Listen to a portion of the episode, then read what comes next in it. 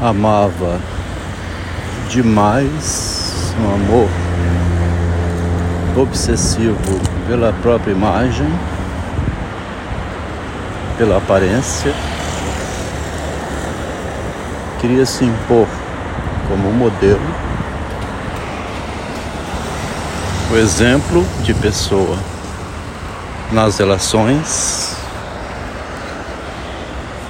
parecendo uma Helena na casa de Dona Úrsula, né?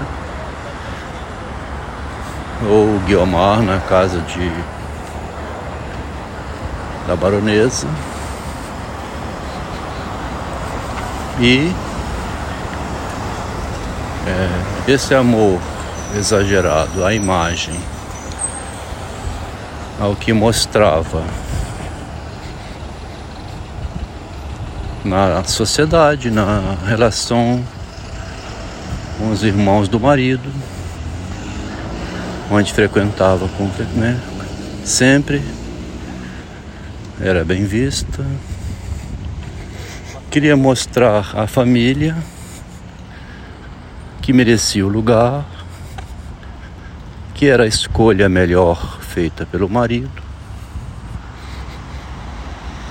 que era uma bela decisão dele escolhê-la como mulher no lugar da anterior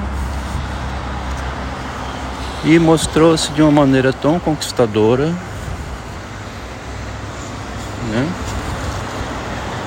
Que esse amor excessivo à imagem foi o seu desastre. Interessante pensar assim, né? Porque depois não podia de modo nenhum ser lembrada de que essa foi a estratégia que ela usou quando começou o relacionamento com ele. Ficou ela mesma exposta ao avesso de si própria, né?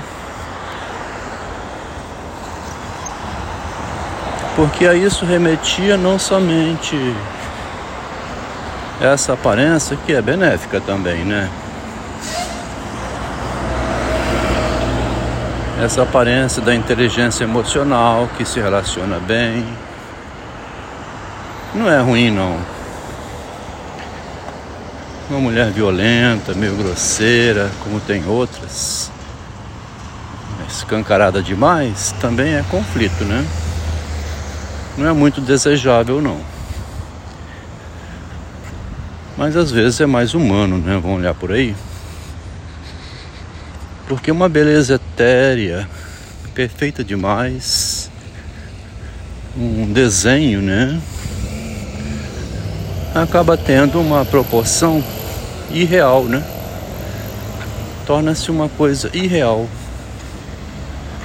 Um cunhado, uma vez, isso há muito tempo, perguntou: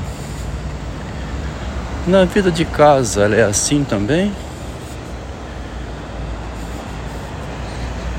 Quer dizer, o marido não ia poder responder uma pergunta dessa, né? O silêncio diz mais. Dentro de casa era uma pessoa angustiada, extremamente sofrida, cheia de dúvidas, pânico, medo, inseguranças, que suportava o marido grosseiro,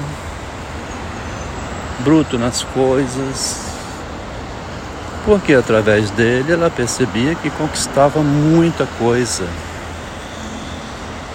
Sofria de um lado, mas tinha enorme benefício do outro lado.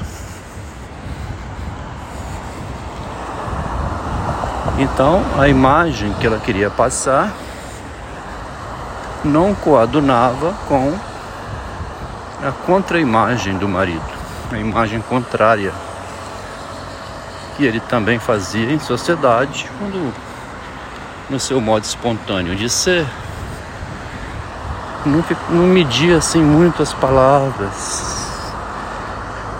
Adelma, você chega nas reuniões, é importante escutar bastante para saber quem é cada um ali. Você já vai se manifestando como, como os demais, se igualando, nivelando. Me fazer essas observações, mas não é muitas vezes não, porque ao falar assim também se denuncia, né? Aí eu vou ficar atento ao modo dela, porque poderia perguntar: e é assim que você age? Né? Acaba se entregando ao falar isso. Quer dizer que você age assim comigo também, né? Esse aprendizado aqui, aprendizado filosófico, né? Psicanalítico, psicológico, não pode ficar sem ser publicado, sem ser divulgado, né? É assim que agiu uma feminista inteligentíssima desde o início, que já tinha mais ou menos premeditado, como Helena, né? Quando entrou na família sem ser nem parente, e se tornou a filha mais querida. Guiomar se tornou a filha predileta da baronesa em Guiomar foi bem sucedido. Em Helena se deu mal porque ela não soube manobrar no final, né? Helena saiu para a morte. Tem vezes que sai para doença, né? Para destruição. A vida é isso também, né? A gente não vai criticar, né? Julgamento de valor, não. A mulher entra com as armas dela e o homem entra com as armas dele, né? Estava vendo aqui no Dom Casmurro o mito de Pandora com Epimeteu, que fica uma esperança no fundo da caixa. Quando Epimeteu abriu a caixa de Pandora, que é um correspondente do mito de Eva, né? o mal se espalhou, a discórdia, o desentendimento se espalhou pelo mundo. Tá vendo? Um mito. Ao abrir a caixa de Pandora, né, o que seria o amor, ele traz com ele a discórdia, o desentendimento, todas as divergências, mas no fundinho da caixa tem uma esperança que consegue ir coordenando, conciliando os contraditórios. A gente vive esse mito na realidade, né? É assim que é quando uma mulher entra numa família grande, né? Cada uma das noras, das irmãs, vão puxando para o seu lado. E cada um puxar para o seu lado representa discórdia, né? Aos homens fica menos isso, também tem, né? Mas cada homem vai com a sua família, né? Embora coordenado pela sua mulher.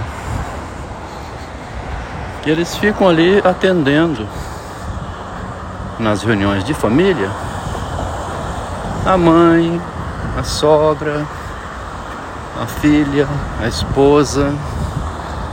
Vão comprar carne pro churrasco, botar o som, comprar cerveja, falar do futebol, tirar uma ou outra para dançar. Mas a mulher é o centro, né? Cada uma. Cada uma delas é o centro. Enquanto minha mãe era viva, reunia as quatro filhas e as quatro noras, oito, né? Os filhos dava mais um monte. Tinha nora ou irmã que não se falavam muito assim não, mas ali elas davam um bom dia. A discórdia nessa hora, em nome da da velha proprietária da casa, né? Mantinha um relacionamento mínimo. Quando minha mãe faleceu, acabou. A gente parece que não percebe porquê, né? Tem um amigo que disse a mesma coisa. Reunia todo mundo enquanto mulher era viva. Depois não conseguiu mais nada. Porque ela aglutina em torno dela todas as discórdias. Mas esse áudiozinho aqui então vem passando para dizer que a imagem idealizada demais que quer se projetar fora, uma imagem muito amada, né, por si própria. A mulher ama demais a sua imagem e quer aparecer como um modelo a ser seguido, mesmo tendo outras, aí surge a discórdia, a rivalidade, o desentendimento da caixa de Pandora. Né? É interessante pensar por esse lado, porque o bem e o mal, assim, é uma luta difícil para você manter conciliado. Enquanto há interesse,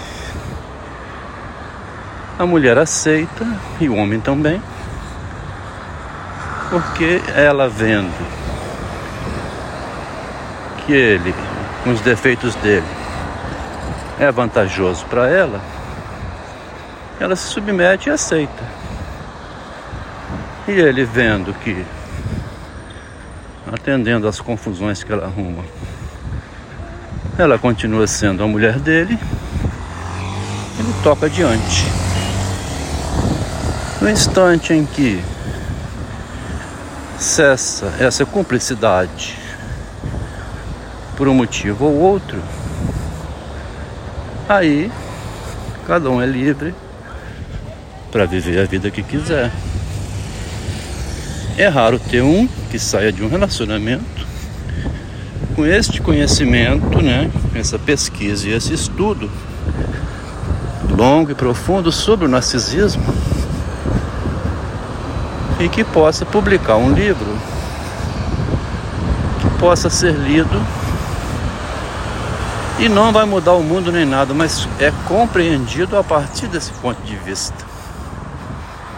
Aí a pessoa então tendo esse conhecimento, ela pode fazer as escolhas mais racionais, né? O estudo do narcisismo obriga a pensar um narcisismo racional para terminar o áudio. Se tem um narciso racional, né? É este engenheiro que está aqui, ligado à realidade e as pesquisas subjetivas e psicológicas. Se tem um homem, um narciso racional, é esse aqui, sabendo fazer, consegue publicar, inclusive racionalmente, um livro onde não tem ódio, nem destrói a imagem da mulher, mas mostra a vida como ela é como fez Machado de Assis e Nelson Rodrigues.